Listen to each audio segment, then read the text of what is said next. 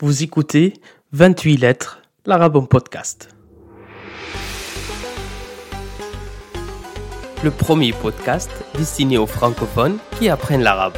Je m'appelle Ahmed, ancien prof d'arabe, lassé de la manière d'enseigner les langues en France. J'ai créé ce projet sonore pour te faire découvrir l'arabe autrement. Entre anecdotes, conseils et stratégies, nous allons naviguer sur les eaux de ton apprentissage. Prêt à embarquer? Alors, largons les amarres. Mais avant, si tu aimes ce podcast, n'hésite pas à le partager sur les réseaux sociaux. Tu peux aussi laisser une note et un commentaire sur Apple Podcast ou sur ta plateforme d'écoute si elle te le permet.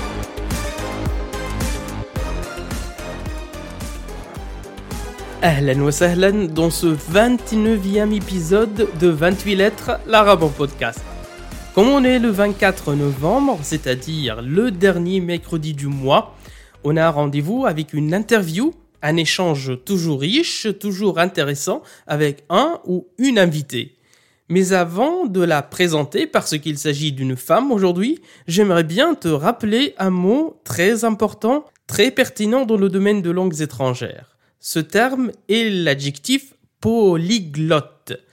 En fait, ceux qui parlent deux langues sont appelés bilingues et ceux qui en parlent trois sont appelés trilingues et les chanceux qui parlent quatre langues sont des quadrilingues.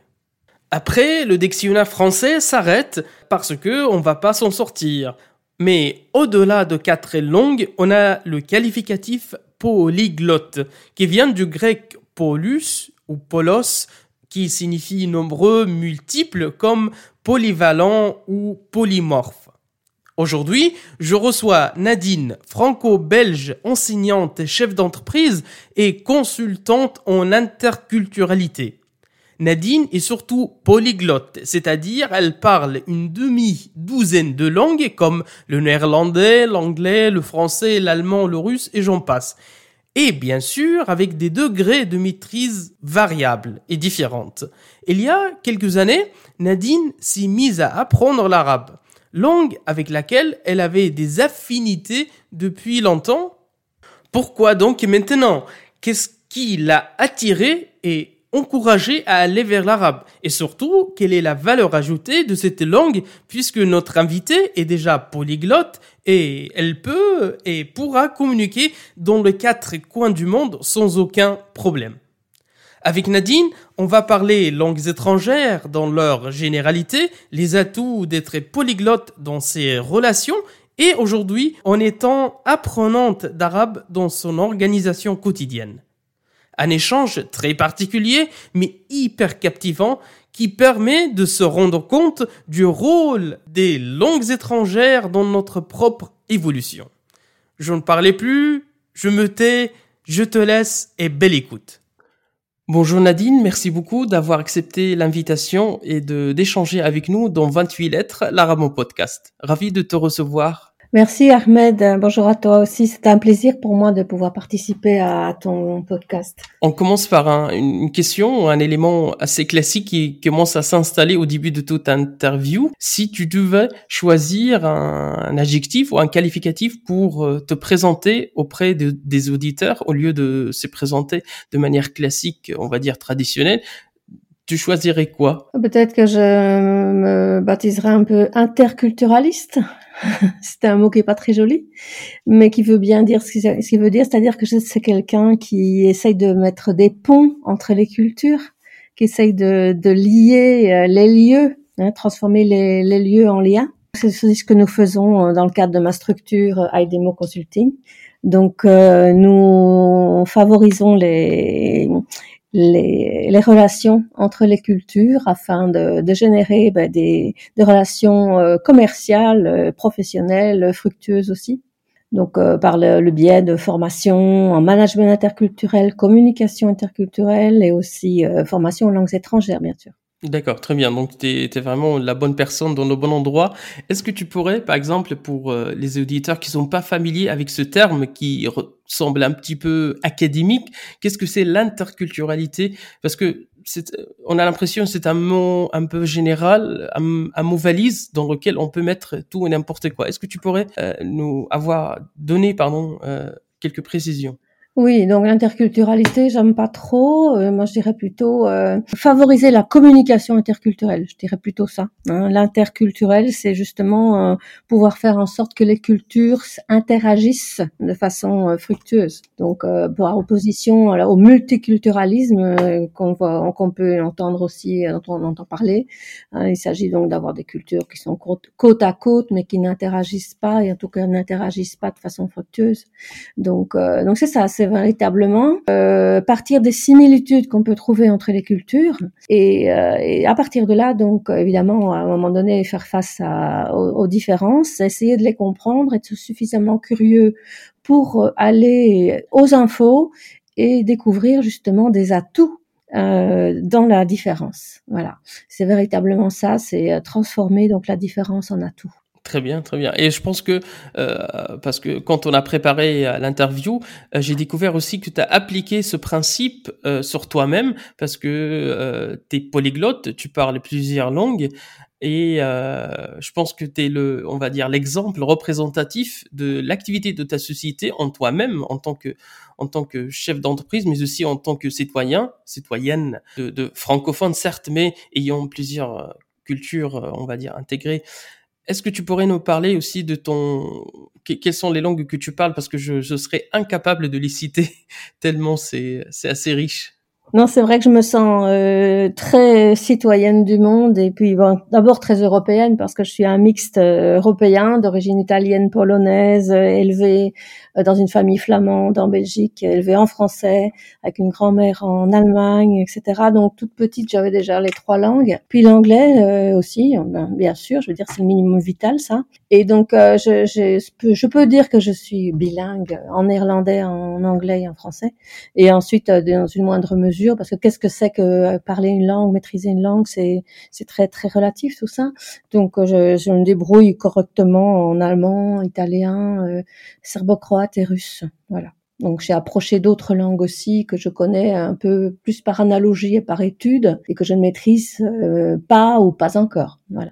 À quel âge as-tu commencé Bien sûr, t'as pas tout commencé en même temps, ou, mais aussi par quels moyens? Est-ce que c'était scolaire, familial, autodidacte? T'es allé euh, dans, en séjour linguistique, t'es parti à l'étranger avec l'école? Comment s'est passé cette, euh, toute cette richesse linguistique ben, au début, c'était familial parce que dans ma famille, ben, euh, on parlait français essentiellement avec moi, mais j'entendais beaucoup de néerlandais, donc flamand en Belgique, hein, je suis de Bruxelles, et puis euh, de l'allemand aussi, parce que j'allais très régulièrement en Allemagne chez ma grand-mère. Et en fait, je dois dire que, que tout ça, euh, je l'ai absorbé parce que les, petits enfants sont des éponges et j'ai absorbé, absorbé ça et, et ça fait partie de moi complètement ces, ces langues-là euh, si bien que euh, je, je, je, réagis très souvent en allemand, etc. Alors que je parle jamais l'allemand, quoi, ces temps-ci en tout cas. Et donc ensuite, ben ensuite, euh, j'ai appris beaucoup de langues à l'école. J'ai toujours choisi les langues modernes. J'ai pas voulu faire de latin parce que je voulais parler des langues modernes. Ensuite, j'ai fait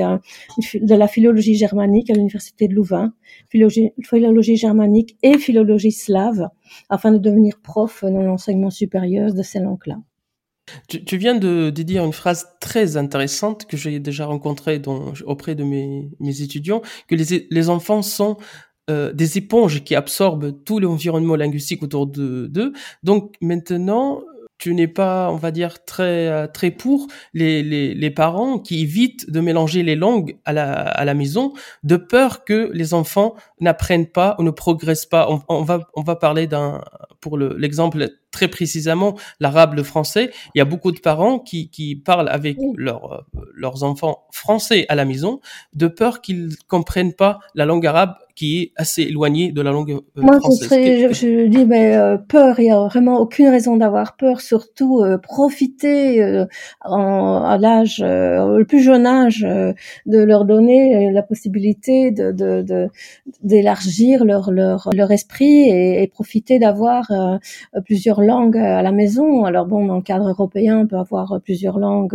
voilà. Et puis bon, moi j'ai beaucoup d'amis nord-africains et bon, ils ont l'arabe, ils ont le kabyle, etc. Mais allez-y, allez-y, allez-y. Surtout les enfants, je pense que ils, se rendent pas compte. Alors c'est toujours une richesse et c'est toujours un atout qu'ils vont pouvoir après mettre sur leur CV. Et moi, je pense que ça peut être aussi le petit truc, le petit caractère différenciant qui, peut faire euh, justement euh, euh, chavirer au niveau d'une embauche, etc. Donc absolument pour. D'ailleurs, mon petit-fils, il, il, est, il parle deux langues, il a deux ans. Enfin, il parle, il, comprend tout, etc. Il a été d'entrée de jeu exposé à l'anglais et au français pour lui, c'est aucun problème. Il, il voit, il, se rend compte que ce sont deux langues différentes, mais il, il, comprend très bien les deux il commence à parler les deux aussi. Donc, il n'y a aucun, aucun souci. Donc euh, franchement, euh, bon après c'est sûr ça dépend sur qui on tombe, comme on dit toujours euh, en interculturel, c'est pareil. Donc il y a peut-être des enfants qui peuvent avoir plus de difficultés aussi, mais globalement, je pense que un enfant c'est vraiment une éponge à la à l'affût en plus, très curieux les enfants. je, quand je dis enfant, je pense moins de 6 ans, hein, très très curieux de, de de découvrir des choses. Donc ils sont surtout pas hésiter, à mon avis. Hein on sent bien chez toi, euh, Nadine, une très grande aisance, voire une passion aussi pour les langues. Comment pourrais-tu l'expliquer? Tu m'as parlé aussi, euh, enfin tout à l'heure, euh, d'un environnement linguistique, pardon, depuis l'enfance. Il y a aussi certainement la, la curiosité, l'intérêt pour les autres. Et aussi, tu as parlé qu'il y avait beaucoup de musiciens dans ta famille. Qu'est-ce qu'il est le rapport entre ce parcours? Professionnel d'être musicien ou pianiste et l'amour, la passion pardon pour les langues étrangères. En fait, euh, moi personnellement, je suis pas vraiment musicienne, euh, même si j'adore chanter, j'ai fait de la guitare, etc. Mais dans ma famille, il y a quand même pas mal de gens qui ont eu l'oreille euh, solue, euh, une grand-mère qui chantait à l'opéra, etc. Euh, des musiciens professionnels. Mais ce qui, a, ce qui m'interpelle là-dedans, c'est que quand on, au niveau des neurosciences, quand on, fait, on, étudie un petit peu tout ça, on se rend compte que c'est le même, euh, la même partie du cerveau euh, qui fonctionne dans l'apprentissage des langues et l'apprentissage de la musique. Et de toute façon, une langue, qu'est-ce que c'est? C'est une mélodie. Hein c'est, une mélodie de plus. Donc, euh, donc, je pense que tout ça, ça va ensemble. Et quand je, je, j'essaye de récupérer des personnes qui sont traumatisées de l'éducation nationale, par exemple, pour leur faire apprendre l'anglais, par exemple, à un certain âge, eh bien, je leur demande si, s'ils aiment chanter, s'ils savent chanter. Si certains me disent oui, oui, je dis bon alors, je pense qu'on est sauvés. Hein. Et puis on arrive aussi à les faire sortir de leur coquille en les faisant chanter. Pourquoi pas les faire chanter en anglais À ce moment-là, il y a, un pas qui est franchi et on arrive à, surmonter cette peur de, de, mal faire. Ça aussi, c'est typiquement français de dire voilà, euh, je, je suis pas sûr que ma phrase va être parfaitement structurée, etc. Bon, je préfère rien dire parce que je risque de dire une bêtise. Hein. Ça, c'est la, philosophie, enfin l'état d'esprit français qui veut être parfait. Hein. Dans d'autres cultures, on ne cherche pas à être parfait, on cherche à communiquer aller vers l'autre d'abord, hein, c'est ni bien, c'est ni bien ni moins bien, c'est juste une différence. Et c'est vrai que si on ose plus et on se dit bon ben si je me fais une petite erreur, on va pas m'en vouloir. Et très souvent, et d'ailleurs pratiquement toujours, la personne à qui on s'adresse ne vous en voudra jamais de faire une petite erreur dans une langue étrangère que, que vous êtes en, en train d'apprendre en plus. Et surtout, il y a un autre aspect sur lequel on va rebondir. Lors de notre échange ici, tu m'as dit que tu fais pas les choses à, moitié et j'essaye toujours, avant d'aller dans un pays, d'en apprendre quelques mots qui, que tu surnommes le kit de survie. Cette idée me semble extrêmement intéressante. Est-ce que tu pourrais nous parler, euh, nous déballer ton kit de survie devant les éditeurs et les éditrices ben le, kit de survie, en fait, c'est très simple. C'est en fait une formule que je peux vendre à mes clients et, que, j'ai appliquée d'abord sur moi-même à, plusieurs reprises. Hein. C'est pour ça que je sais que ça marche, donc je le, je le, je le préconise. En fait, c'est de, dire bon, on part sur une, une vingtaine d'heures, une trentaine d'heures de, de, formation et on va faire les bases de la langue, les bases de la culture, euh, de façon à pouvoir euh, arriver euh, dans le, débarquer dans l'autre culture, pouvoir comprendre quelques mots, pouvoir répondre sur les, les, choses les plus basiques de la vie quotidienne, et aussi avoir une idée de, des choses à ne faire, à ne pas faire, mais aussi de, la tournure d'esprit qu'il y a dans la culture. Hein. Très souvent, donc d'ailleurs, la structure de, de la langue, la syntaxe, etc., euh, c'est un reflet de la façon structurée euh, l'esprit euh, de ces, de ces gens de cette même culture. Donc ça aide à comprendre plein de choses et j'ai eu l'occasion de, de m'en servir de ce, de ce kit de survie. Et véritablement c'est, c'est très utile ça permet vraiment de se sortir de certains malentendus ou, ou en tout cas déjà être beaucoup plus à l'aise d'entrée de jeu en, en, arrivant dans un, dans un nouveau pays, dans une nouvelle culture. On peut prendre l'exemple tout simplement de notre euh, environnement francophone. La Suisse n'est pas comme la France, n'est pas comme la Belgique, n'est pas comme au Canada, au, au, Québec. Si on a voyagé dans d'autres trois pays, on, on, va regarder, ne serait-ce que entre nos deux pays voisins, la Belgique et la France, il y a certainement des différences. Ah oui, oui, il y a des, il y a des, des, ressemblances, bien sûr, des, des, différences. Et puis alors là, tu abordes un point qui est intéressant. Il s'agit du leurre de la langue, c'est-à-dire que on croit quand on va dans un autre pays francophone que ce sera simple, étant donné qu'ils parlent la même langue.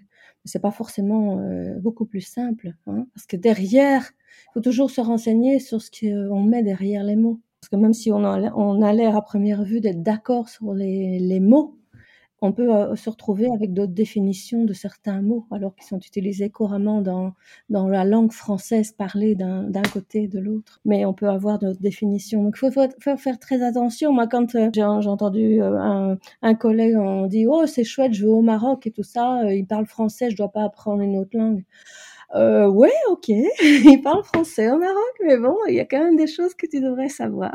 là. Donc euh, voilà, ça c'est euh, c'est aussi quelque chose de super intéressant et de pas euh, pas forcément évident, même pas du tout évident. Hein. Et là, et dans la continuité de tes aventures linguistiques, tu t'es lancé depuis quelques années à l'arabe. Alors, Comment s'est passée la rencontre ou le croisement avec cette langue qui est chargée actuellement, je reviens toujours aux à l'actualité, de stéréotypes, des idées péjoratives et plein de peut-être euh, des choses repoussoires à celles et ceux qui veulent l'apprendre. Après, qu'est-ce qui t'a encouragé à, faire ce choix ou à aller dans ce, sur ce terrain-là? Oui, c'était avant cette montée de, de, de du terrorisme, de l'intégrisme, etc. Mais encore une fois, ça dépend sur qui on tombe. Il faut surtout pas faire d'amalgame là. là. Et puis bon, j'ai énormément d'amis euh, qui parlent arabe, donc arabophones, et euh, Dieu sait euh, si ce sont des gens passionnants et, et aimants, hein, surtout. Et donc, euh, donc j'ai découvert cette langue. J'avais toujours eu une admiration pour la calligraphie arabe. Ça, j'ai toujours trouvé magnifique. Et puis, euh, quelque part aussi, je me suis dit, c'est peut-être pas impossible à aborder, étant donné qu'il y a un alphabet. Euh, parce que je vais essayer d'aborder les langues euh, à idéogramme, hein, euh, style chinois, etc. Ça, je me suis dit que franchement, il fallait certainement encore une deuxième vie pour y arriver. Donc ça, c'était pas pour moi, moi qui aime bien aller au bout des choses, c'était pas, c'était pas satisfaisant. Donc l'arabe, j'ai pu aborder, j'ai pu me rendre compte que j'arrivais à faire à faire des analogies, à faire des recoupements, des choses comme ça après après assez peu de temps finalement. Et ça, c'était c'était très rassurant pour moi. J'ai commencé une, un premier apprentissage avec une intervenante qui m'a fait euh, translittérer tout. Enfin, donc euh, je ne lisais pas ni, n'écrivais pas. Et ça, ça m'a, ça m'a, ça m'a pas plu. Donc j'ai laissé tomber pendant un temps parce que j'étais pas contente. Enfin, c'est quelque chose qui ne me correspondait pas. Jusqu'au jour où je suis tombée sur une autre euh, personne qui est une, amie, hein, Asma, qui m'a dit non, non, non, non, on va pas faire comme ça. On va faire tout de front tout de suite. Et donc, on a mis les pieds dans le plat tout de suite, c'est-à-dire que j'ai lu, j'ai écrit, j'ai tout fait dans l'entrée de jeu. Et là, c'est parti. C'est parti vraiment euh, très, très vite et très, très bien. C'est-à-dire qu'en abordant tout de suite, euh, pas la calligraphie, on n'en est pas là, mais le, la graphie, c'est-à-dire euh, euh, écrire les mots en même temps qu'on apprend à les prononcer, en même temps qu'on on apprend leur traduction, etc., et la façon dont ils sont formés, etc. là, là, ça, là, ça m'a, ça, ça m'a beaucoup amusé, et là, je suis, je suis partie, j'étais partie, quoi. Donc, il y a eu un démarrage et un, un sentiment véritablement, ah oui, là, ça, là, c'est chouette parce que je me sens, je me sens portée, je vais peut-être un jour y arriver. Après, j'ai voyagé pas mal dans des pays de langue arabe et le fait de pouvoir pouvoir lire un peu les écriteaux et tout ça, tout en comprenant pas grand-chose, parce que c'est pas parce qu'on des chiffres qu'on arrive à comprendre ce qu'il y a derrière le, la graphie. Hein, mais voilà. Et là, je, je m'arrête sur un, un, point aussi toujours qui a été répété dans les personnes euh, ou les francophones qui apprennent l'arabe. Euh, ils se plaignent toujours de ces difficultés que la lettre, la seule lettre, a trois formes au début, enfin la forme euh, initiale, médienne et finale. Tu, tu, viens de nous dire que ça, au, contraire, ça t'a aidé, ça t'a encouragé à déchiffrer non, mais les, les, autres personnes, les autres apprenants le prennent comme une difficulté supplémentaire. Euh, bah oui, euh, non, c'est pas ça que je voulais dire. C'est que je veux dire au niveau de la de la graphie, ben euh, au lieu d'en apprendre 30, on en apprend 90. Hein, c'est bon, bon, mais en même temps, elles sont certaines ne sont pas tellement déformées non plus. Ce que j'ai j'ai vu, c'était au niveau des, des, racines trilitaires et tout ça, et de dire bon ben voilà, maintenant je vois comment ça construit comment euh, comment ça peut éventuellement bouger, euh, les voyelles que je peux intercaler, etc. Et c'est ça qui, qui m'a fait dire bon ben ça y est c'est parti. Les voyelles, les, les, les, lettres en initiale, médiane et finale, ça c'est une question de de rétention, de mémoire et de et après de reconnaître la graphie une fois qu'on lit. Hein, mais euh, non, ça c'est un exercice de mémoire. Je complète un peu euh, l'explication, surtout que si euh, cet exercice de mémoire était mené en parallèle avec une explication de la de la mathématique ou de la logique, comme tu viens de dire, les, racines, on peut pas avoir un mot à l'extérieur extérieur de ces racines. Si c'est ça, donc ça veut dire un champ lexical ou un champ pardon sémantique assez restreint. Donc ça te donne aussi quand même des on va dire des orientations. Tu peux pas t'éloigner comme on, comme dans la langue latine, par exemple, tu peux avoir un mot extrêmement étranger de ses racines, alors qu'on est toujours dans le même sens ou de la même signification. Même si ça ne veut pas dire que c'est simple, hein. J'ai pas dit ça surtout, hein. Surtout pas, hein. Au contraire, contraire, c'est complexe. C'est à la fois passionnant, quoi. Non, non, ne t'inquiète, euh, c'est ni simple pour, ni pour toi, ni pour les natifs comme moi, parce qu'on dit toujours dans les cours d'arabe, euh, que la langue arabe est comme un océan dont on ne connaît pas que quelques gouttes. Tu aussi, je voudrais insister aussi sur le fait que bon, c'est sûr que la beauté de la calligraphie arabe m'a toujours euh, interpellée, mais aussi euh, toute la culture, euh, la poésie, oui, toute la culture, toute la culture, je veux dire, pas uniquement la littérature qui est énorme, mais aussi toute la culture la, scientifique, etc. Enfin, tout ce qui a été mis en, en, musique, on va dire, encore quand même, parce que par des personnes d'origine arabe, arabophone. Donc, bah, tout ça, c'est d'une richesse incalculable. Et ça, ça me, d'entrée de jeu, ça m'intéresse on va revenir sur ton statut de chef d'entreprise depuis euh, dizaines d'années et avec une grande expérience dans le privé ou dans le marché du travail de manière générale. Que pourrait-il encourager ou motiver les jeunes français ou francophones ou occidentaux, européens de manière générale, à apprendre l'arabe aujourd'hui, à aller vers l'arabe, pas délaisser les autres langues, mais mener tout en parallèle, c'est-à-dire avoir l'anglais l'allemand, mais aussi l'arabe. Moi, j'ai eu l'occasion quand même d'organiser quelques formations euh, à la langue arabe pour des, des certaines de mes stagiaires de, de chez mes clients. Bah, J'avais quand même des personnes que j'envoyais en stage euh, intensif à Dubaï, par exemple. Donc ça, c'est aussi une formule euh, super. Quoi. Euh, on envoie les gens euh, aux Émirats. Et donc là, c'était pour un financier qui travaillait dans le dans le pétrole. Hein. Donc on a on a aussi et ça aussi, je pense qu'il y a beaucoup de jeunes quand même qui sont plus ou moins intéressés par un jour aller travailler quelques années dans les Émirats et tout ça. Bah pourquoi pas? Donc là, il vaut quand même mieux, même si tout le monde parle anglais, c'est quand même plus sympa. Encore une fois, je veux dire pour aller approcher les gens du cru là-bas même s'il y a très peu d'Émiratis aux Émirats. Enfin, je veux dire, proportionnellement aux gens qui y travaillent, les Émiratis sont quand même euh, minoritaires. J'ai eu l'occasion aussi d'y aller plusieurs fois. C'est quand même, ça change quand même tout de pouvoir euh, pouvoir euh, se débrouiller en arabe.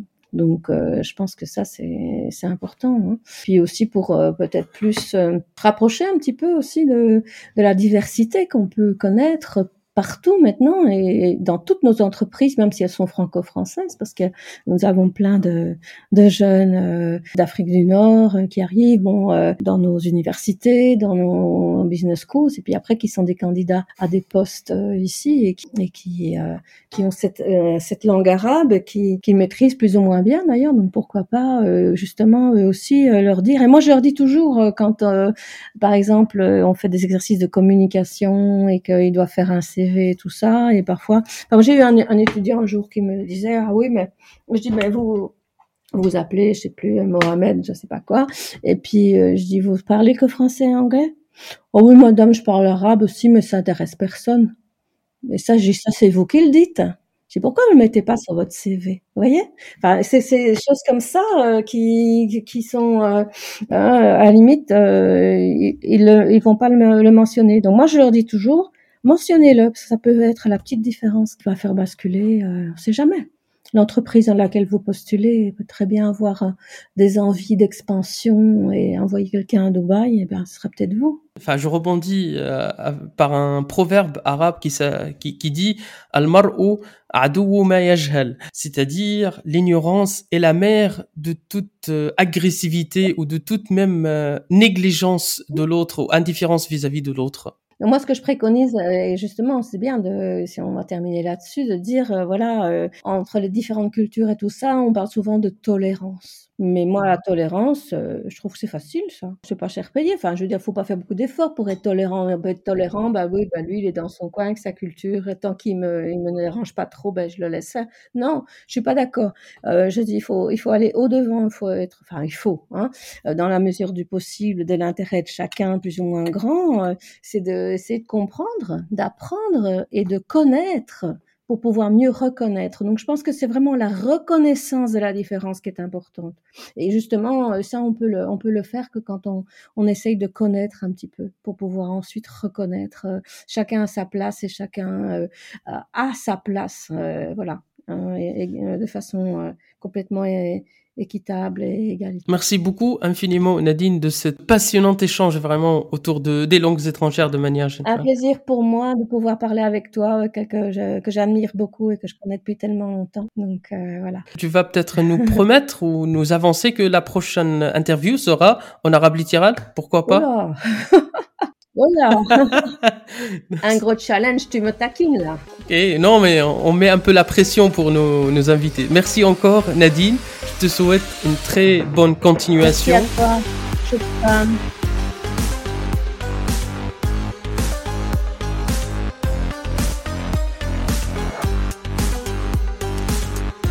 Merci de ne pas avoir quitté le navire en pleine mer. J'espère que tu es maintenant arrivé à bon port. Si cet épisode t'a plu, n'hésite pas à venir en discuter sur mon compte Instagram 28.lettres au pluriel ou sur la page Facebook du podcast. T'as le lien en description. Si tu veux me soutenir gratuitement, une note et un commentaire sur Apple Podcast, ça ne te prend qu'une minute et ça m'aide énormément. A très vite sur Instagram, sinon on se donne rendez-vous mercredi dans 15 jours.